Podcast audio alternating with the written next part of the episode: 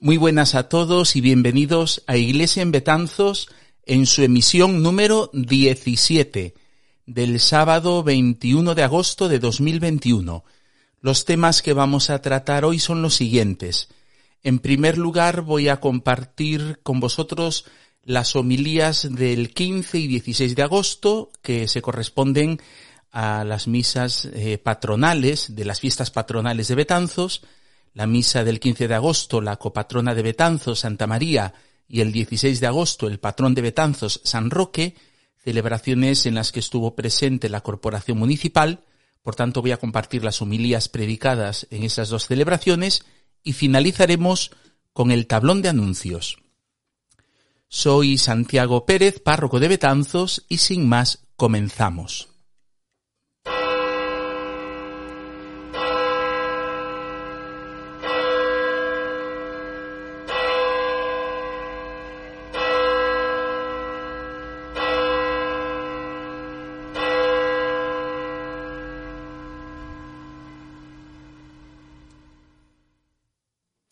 El 15 de agosto celebramos siempre eh, la misa en honor de Santa María en la iglesia de Santa María del Azogue, porque desde hace más de 50 años, ahora la fecha exacta eh, no la sé, pero desde hace más de 50 años eh, la Santa María del Azogue es la copatrona de Betanzos junto a San Roque.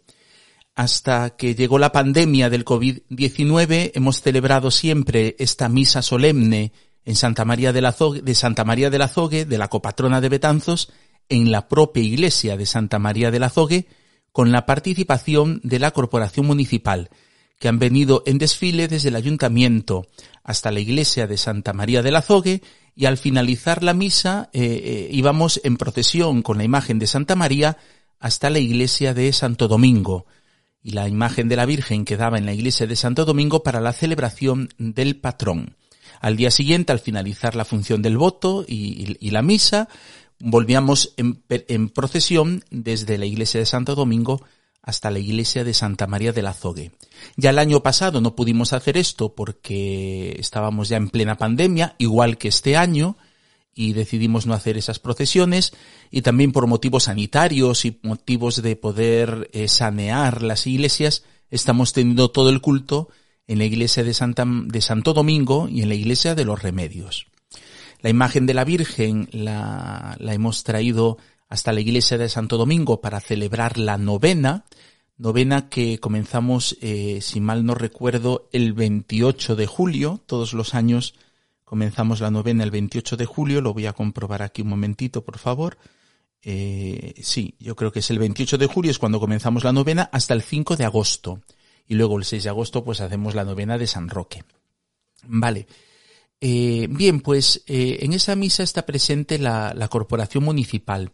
Viene poquita gente habitual de la parroquia a esta misa, en cambio sí que, pues eso, viene la corporación, y yo preparo la homilía pues pensando en las personas que están presentes, ¿no? En esta celebración.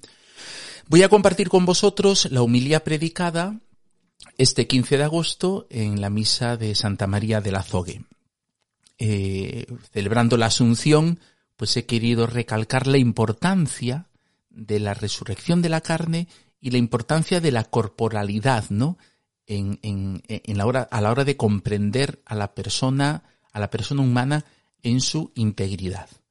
Eh, comparto con vosotros la humildad. Bueno, lo hago, está en audio, lo hago porque siempre que hacíamos la versión escrita, la versión en papel de, del Iglesia en Betanzo, siempre es, eh, eh, pues compartía la, estas homilías. Vale, vamos a escuchar la humilía de, de Santa María del Azogue.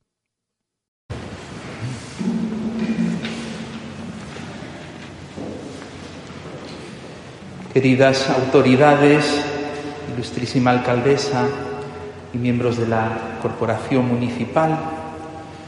También saludo a los colaboradores de la unidad pastoral de Betanzos, que me están ayudando en el día de hoy, a los catequistas que hay por ahí.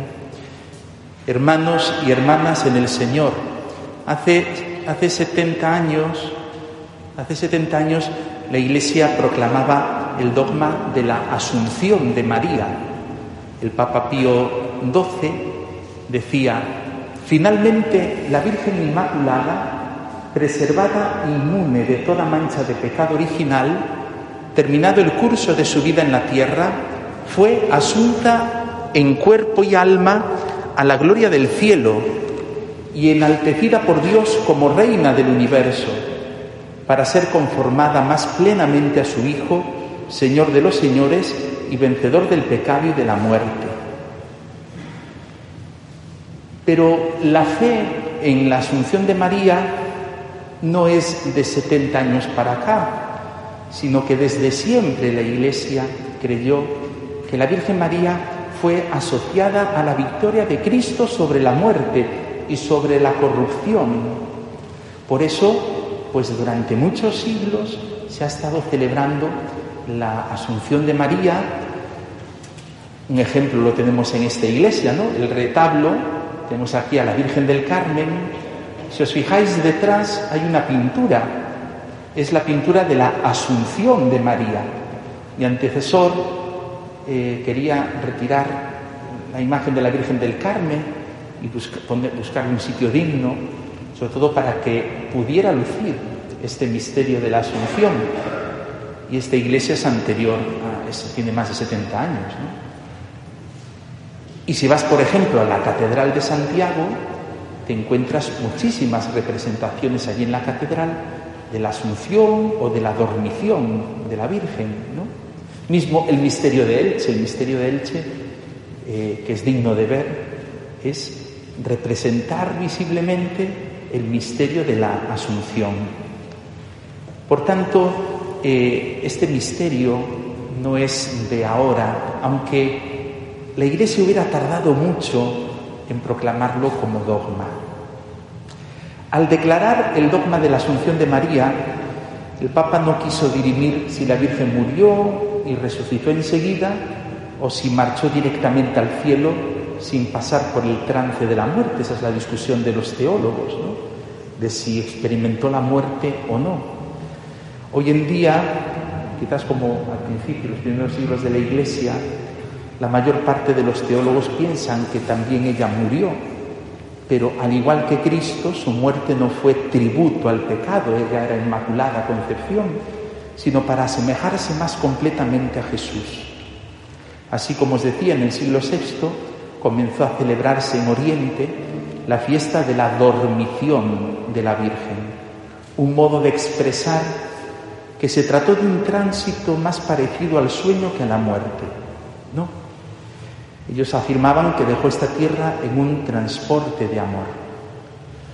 Bien, la Iglesia afirma esto, que la Virgen fue asunta al cielo en cuerpo y alma. Pero no solo es triunfo para ella. Dice el Catecismo de la Iglesia Católica, la asunción de la Santísima Virgen constituye una participación singular en la resurrección de su Hijo y una anticipación de la resurrección de los demás cristianos. Es decir, que la fiesta de la Inmaculada, de la Asunción, lo que nos está diciendo es, se nos está mostrando la promesa a nosotros, ¿no? La promesa. La Virgen María en cuerpo y alma participa ahora de la resurrección, ¿no? Es decir, la Virgen en cuerpo y alma, la naturaleza humana, ya está divinizada, Jesucristo resucitado es verdadero Dios y verdadero hombre. La Virgen no es Dios. La Virgen es persona humana y ya triunfa sobre la corrupción y sobre la muerte. Y la Iglesia insiste en esto. La persona somos cuerpo y alma. Cuando la Iglesia habla de cuerpo y alma, se está refiriendo a la persona entera, a la persona entera. Es más, el cuerpo es la posibilidad que tenemos nosotros de comunicarnos. Ahora mismo me estáis escuchando y me estáis viendo porque me estoy expresando con mi cuerpo que forma parte de mi persona. No se podría entenderme a mí, yo no podría entenderme a mí sin esta parte fundamental de mi persona que es la corporalidad. En las películas de ficción eh, se suele soñar y quizás es una aspiración por lo que se ve en estos últimos años, como que se aspira a evadirse del cuerpo, ¿no? Entonces en algunas películas de ciencia ficción pues se presenta la humanidad dentro de no sé cuántos tropecientos siglos que se comunican con el pensamiento y nada más, ya como que no necesitan la expresión corporal, aunque el pensamiento también es una el cerebro forma parte de ello, ¿no? Nosotros en nuestro siglo estamos viviendo algo que ya en 1933 un tal eh, Bertrand Russell, es verdad que él se refería a, todo, al nazismo, que luego desembocó en la Segunda Guerra Mundial, pero él ya acuñó un término que es la democracia, la democracia. Él decía que la democracia es pues vivir de las emociones y que las emociones son el criterio, el criterio de verdad.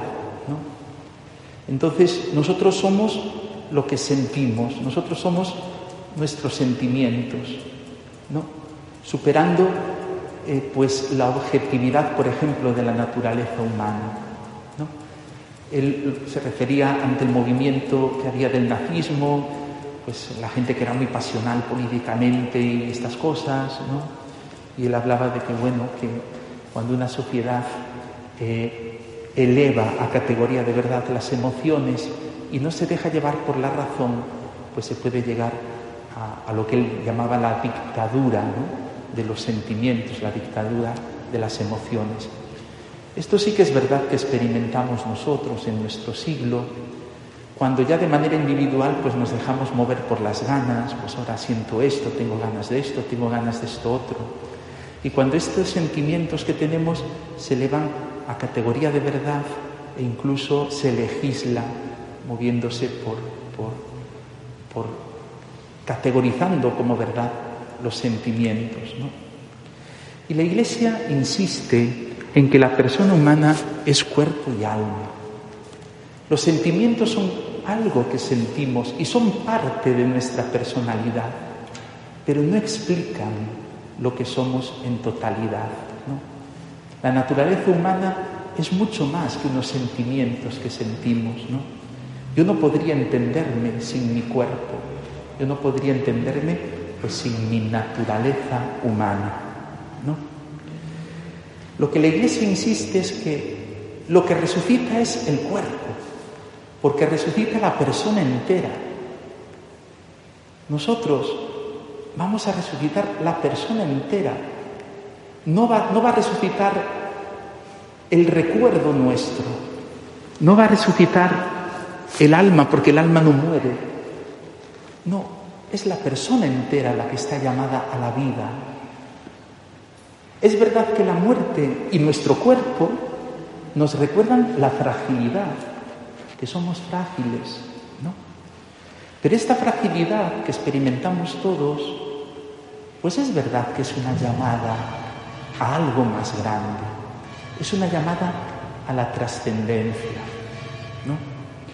Hoy la Iglesia, celebrando la Asunción de María, quiere también celebrar que estamos llamados a la resurrección, la persona entera, de que los cristianos nos enterremos al principio en cementerios parroquiales y luego cuando aparecen los cementerios civiles en cementerios civiles, pero siempre con esa esperanza de la resurrección. Por eso la Iglesia es muy cauta cuando se habla de la incineración y es verdad que la Iglesia no permite pues que un cristiano se incinere por falta de fe, por falta de fe en la resurrección. Y la Iglesia pues no le gusta que se espartan las cenizas ¿no? por la playa o por el campo o que se guarden en la casa. El Vaticano había tomado una medida muy dura hace poquitos años sobre ese tema, porque la Iglesia está convencida de que Cristo nos va a resucitar cuerpo y alma, la persona entera, lo que somos, la persona entera. Y esto lo celebramos ya el día de la Asunción.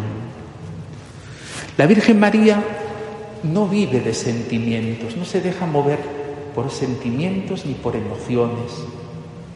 La Virgen María se deja mover por su entrega a Dios, una entrega razonable, conociendo el amor de Dios, se entrega totalmente a Él y mantiene su palabra.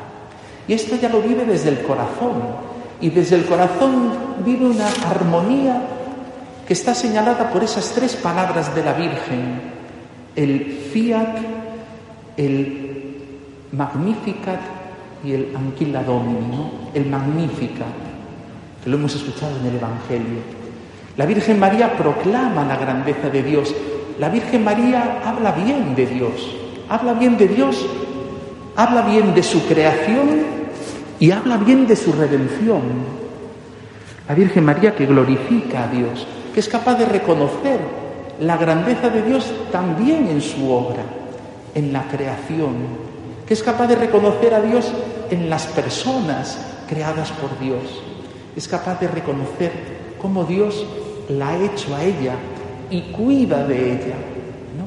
Pero no solo es capaz de reconocer lo que Dios ha hecho, sino a lo que estamos llamados a ser como fruto de la redención.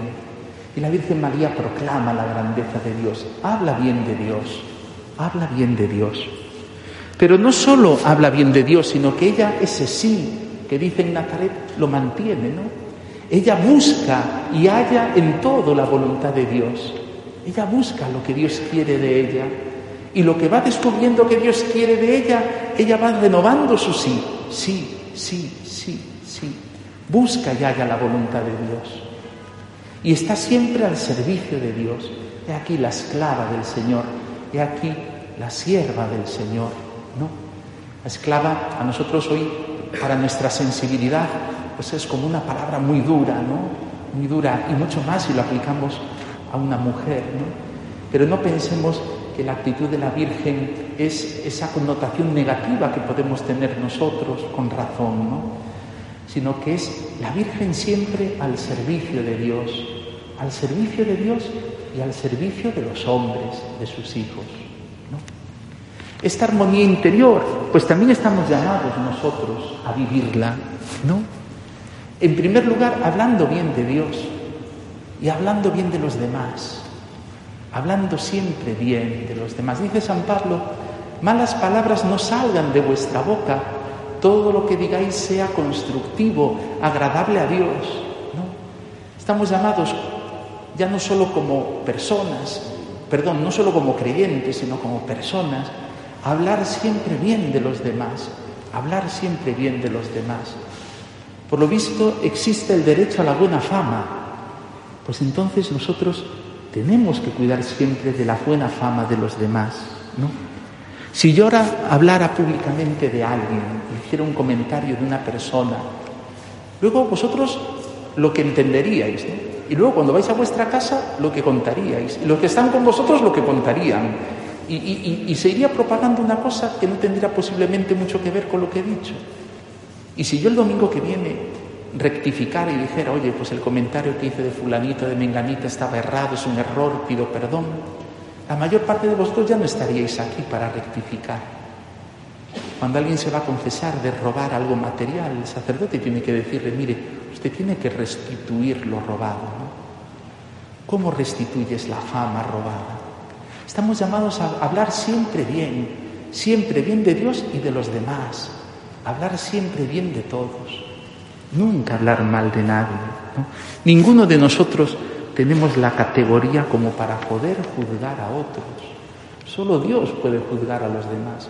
Porque nosotros cuando juzgamos nos equivocamos, nos equivocamos. Incluso una persona que actúe mal, no sabemos las circunstancias por las que actúa mal. Hablar bien de Dios y hablar bien de los demás. Segundo, la Virgen busca y halla la voluntad de Dios, ¿no? pues también nosotros debemos buscar lo que Dios quiere de nosotros, ¿no? Lo que Dios quiere de nosotros. Y cuando alguien no es creyente, pues busca el, objetivo de su vida, busca el objetivo de su vida, busca el sentido de su vida, ¿no? yo creo que podemos hablar, amigo nuestro, eh, el, cantante Leo Nucci, eh, decía hace dos días en una entrevista que le hacían Decía, ¿cómo cambia el mundo? Decía él. Cuando yo era joven teníamos que dedicarnos al 100% a lo que estábamos haciendo. Ahora, los jóvenes pues te dicen, a ver, si yo tengo el sábado y el domingo libre, no, no sé qué, no sé cuánto. Cuando nosotros, decía él, vivimos en la guerra o en la posguerra, teníamos que entregarnos por entero. Yo en mi caso al canto, pues el otro a tal negocio. Y si te fijas, los grandes artistas, los grandes cantantes, el que tuvimos hace unos días aquí, ¿no? son personas que han dedicado por entero su vida a eso, renunciando a mucho. Pues esto es lo que tenemos que buscar nosotros. Yo desde la fe tendré que buscar lo que Dios quiere de mí y entregarme por entero a ello. Y si se me acerca una persona que no tiene fe y me pregunta, pues yo le digo, usted busque el objetivo de su vida y entréguese por completo. Entréguese por completo. Para hacer bien. Y por último, el servicio a Dios y a los demás, que es lo que vive la Virgen, pues también nosotros. Es verdad que nuestro mundo prioriza el, el interés propio y yo lo entiendo. Entiendo que pues estamos cansados, ¿no? Llevamos ya pues año y medio pues, con las mascarillas, con las libertades, pues que no podemos hacer lo que queremos o lo que nos gusta lo que hacíamos antes, ¿no? Estamos cansados, ¿no? Y entiendo pues que uno quiera buscar pues sus, sus, sus, sus placeres y sus desahogos, ¿no? Sus desahogos. Pero no podemos olvidar que en toda nuestra vida, sea cual sea nuestra circunstancia, nos debemos a los demás. Nos debemos a los demás nos debemos a los demás. Siempre necesitamos de otro. Y nosotros tenemos que estar al servicio de los demás. Sea creyente o no sea creyente, estar siempre al servicio de los demás. Porque uno solo no puede vivir. Uno solo no puede vivir. Fijaros qué bonito, ¿eh? Qué bonito. Una vida en la que uno hable bien de Dios y hable bien de los demás. En el que uno busque el objetivo de su vida, lo que Dios quiera de ti o, lo que tú creas que debes hacer. ¿no? Y que te entregues totalmente a ella y luego estar siempre al servicio de los demás. Pues yo creo que esto supera la democracia, supera el vivir de las emociones y es vivir movidos por la razón, movidos por la inteligencia. ¿no? Y eso es vida feliz. Decía Víctor Frankl, la felicidad no se busca, la felicidad es consecuencia de dar lo mejor de uno mismo por una causa noble.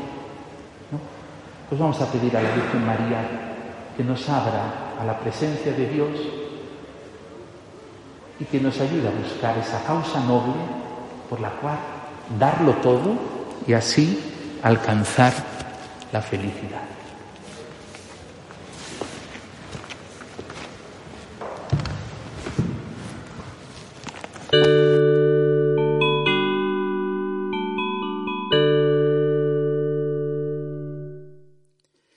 Comparto ahora a continuación la humilía de la misa de San Roque en la función del voto. Eh, todos los años hago referencia al voto que, que hace pues la alcaldesa o el alcalde cuando estaba Ramón. Este año, como no tuve acceso al voto anteriormente, pues no pude eh, hacer referencia a él, pero, pero bueno, aprovechando esta escena de la vida de San Roque al final de su vida, cuando vuelve, regresa a Montpellier, no es reconocido ni por su tío y es tomado como espía, como espía están en un momento de guerra, pues sí que quise eh, centrar la, la humilía en el tema de los comentarios, las murmuraciones, los juicios temerarios, eh, pues las equivocaciones que podemos estar teniendo nosotros a la hora de hablar de más y he querido centrar la humilía en, ese tema. Comparto con vosotros la humilía eh, de la función del voto del día de San Roque.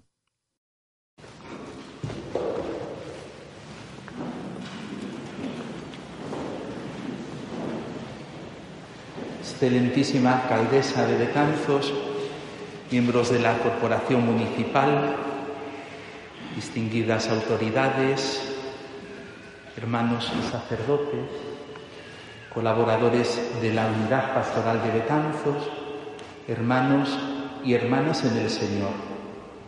Un año más, Betanzos renueva el voto de San Roque, Un año más renovamos nuestra confianza en su intercesión ante la situación tan delicada que estamos viviendo y que se nos ha descrito en el voto.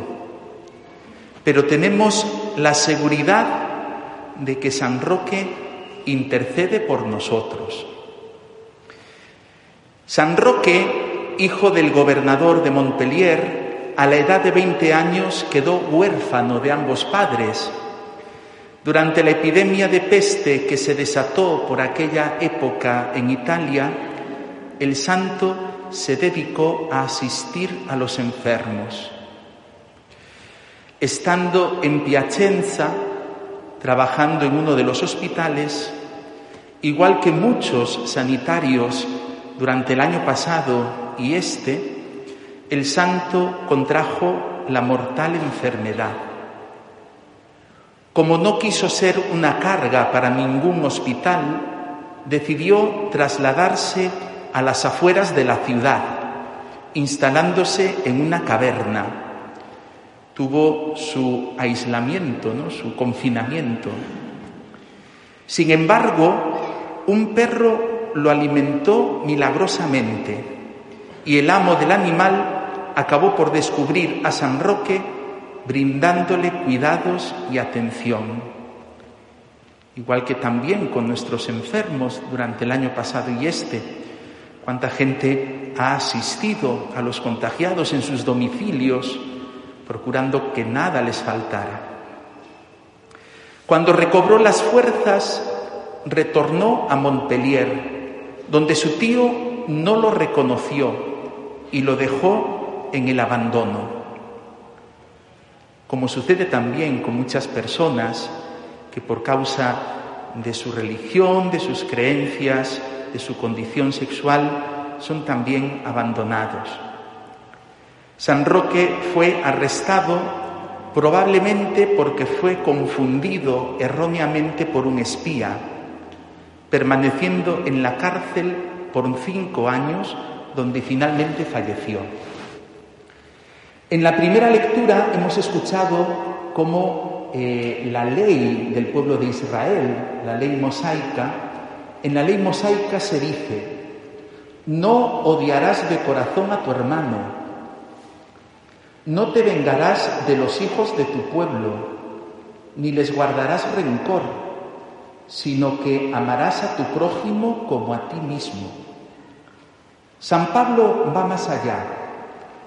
El amor es paciente, es benigno, el amor no tiene envidia, no presume, no se engríe, no es indecoroso ni egoísta, no se irrita, no lleva cuentas del mal, no se alegra de la injusticia sino que goza con la verdad.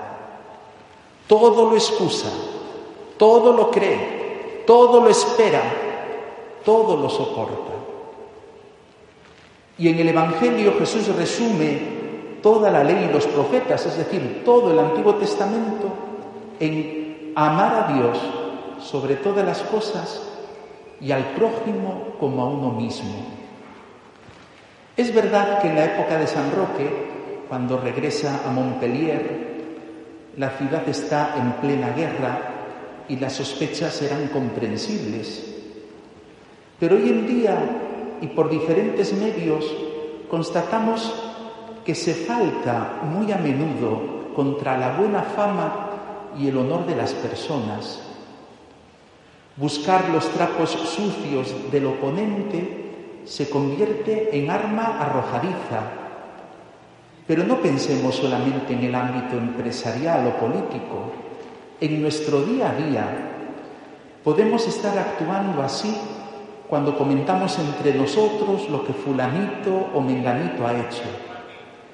Los comentarios y las murmuraciones son una gran epidemia, sin duda fomentada por la proliferación de programas de opinión y de repaso de vida de famosos acostumbrados a ver que cualquiera puede opinar y que la vida de cualquiera es motivo de examen público, nos parece ya normal entre nosotros hablar de unos y de otros.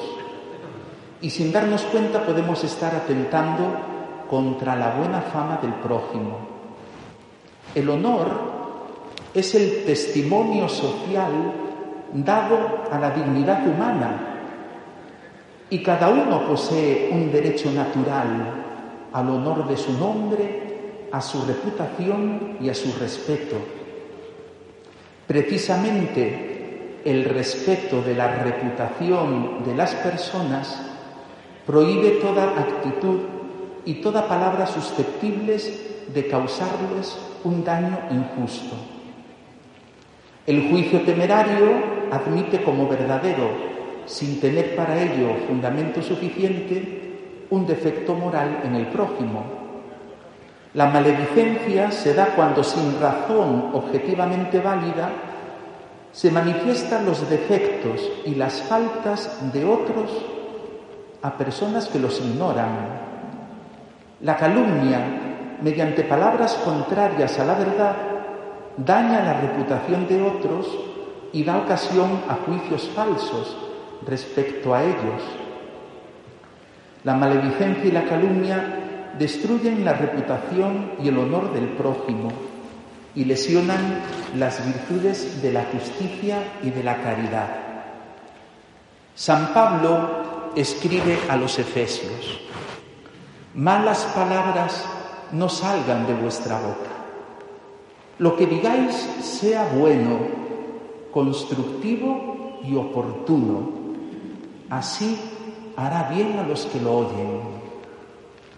No entristezcáis al Espíritu Santo de Dios con que Él os ha sellado.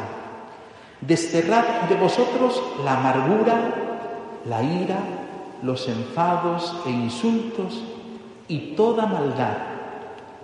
Sed buenos, comprensivos, perdonándoos unos a otros como Dios os perdonó en Cristo.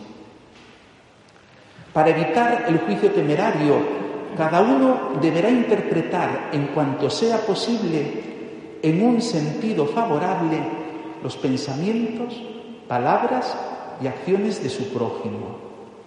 El primer paso ha de ser pensar siempre bien de los demás pensar siempre bien de los demás. Y considero que es muy sano habituarse a pensar siempre bien de los demás y no dejar que los pensamientos negativos o las sospechas hacia otros habiten en nuestro corazón. Porque como bien dice Jesús, el hombre bueno de la bondad que atesora en su corazón saca el bien y el que es malo de la maldad saca el mal, porque de lo que rebosa el corazón habla la boca. Pienso que no debemos hablar nunca de los demás, y si hay que hablar, que sea siempre para dejarles en buen lugar. Hablar mal de otros puede llevar a injusticias en algún momento irreparables. A la larga, no sé cómo, si hablamos mal de alguien, se acaba enterando y quedamos en mal lugar. No debemos investigar la vida de los demás porque no sabemos las circunstancias que les, han llevado a actuar como han actuado.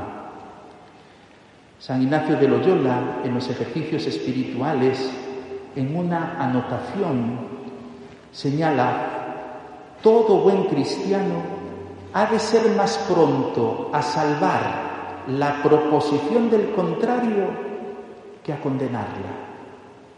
¿No? Ha de ser más pronto en salvar la proposición del prójimo que a condenarlo.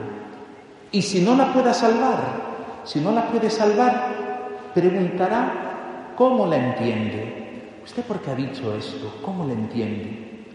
Y si la entiende mal, corríjale con amor con amor. Y si no basta, busque todos los medios convenientes para que bien entendiéndola se salve. Jesús en la última cena, cuando habla de la traición de Judas, dice, uno que se ha bañado no necesita lavarse más que los pies, porque todo él está limpio. Esto lo dice cuando Pedro en un principio se niega a que Jesús le lave los pies. Jesús le dice, si no te dejas lavar por mí, no tienes que ver conmigo. Entonces Pedro dice, no solo lávame los pies, sino también la cabeza. Y Jesús le dice, uno que se ha bañado no necesita lavarse más que los pies, porque todo él está limpio. También vosotros estáis limpios, aunque no todos, refiriéndose a Judas. Pero dice que están limpios todos. Dicen que están limpios y más adelante le va a decir a Pedro que le negará y abandonará. Y aún así, sabiendo que Pedro le va a negar, Jesús considera que Pedro está limpio. El Señor es muy comprensivo con la debilidad humana. Y en la cruz, entre los insultos y las burlas, va a gritar, Padre, perdónalos porque no saben lo que hacen. Es capaz de mitigar la gravedad y la culpabilidad incluso de quienes le están crucificando. Si supieran que estaban crucificando al Hijo de Dios, no lo harían. Padre, perdónalos porque no saben lo que hacen. Esto es cosa mía, ¿eh?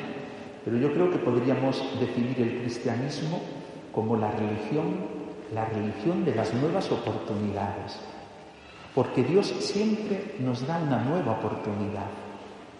Ahí tenemos el sacramento de la penitencia, que se puede recibir siempre que lo necesitamos. es la religión de las nuevas oportunidades. No condenemos a nadie ni le demos por perdido. Pensemos siempre, pensemos siempre bien de los demás y demos nuevas oportunidades. Que San Roque nos conceda la mirada, la mentalidad y el corazón de Jesucristo para amar y perdonar como Dios ama y perdona. Amén.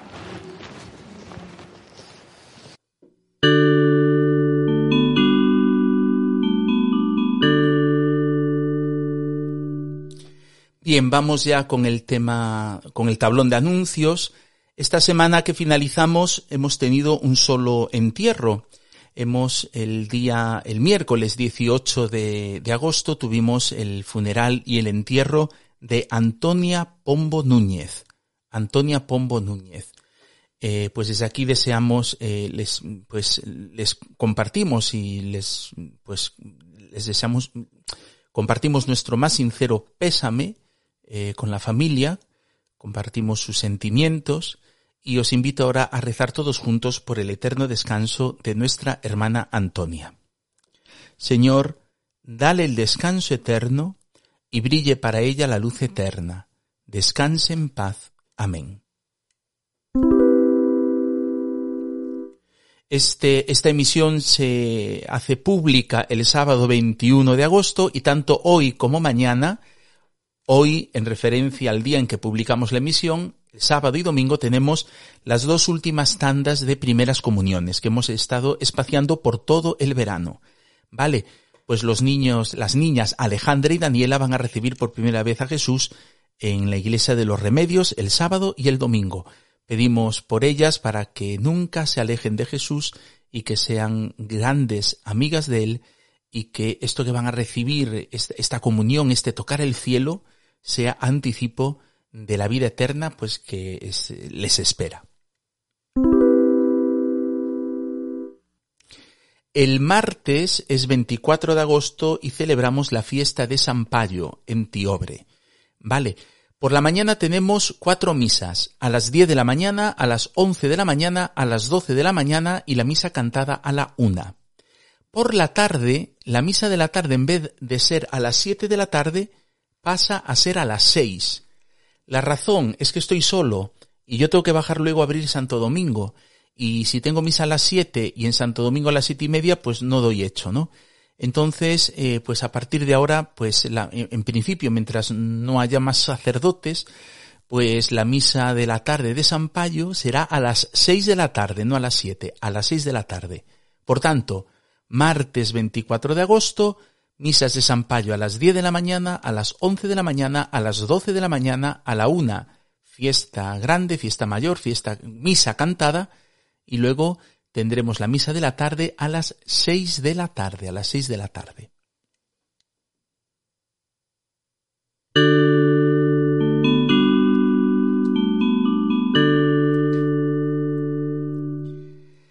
Y llegamos ya al final de esta misión. Espero que os haya gustado Entrando en untia.com, en la pestaña Iglesia en Betanzos, podréis escuchar todas las emisiones anteriores y ver el modo de suscribiros a diversas plataformas para recibir las emisiones cada sábado. Si creéis que puede hacer bien a alguien, no dudéis en compartir estas emisiones. Que tengáis muy feliz semana. Un saludo a todos.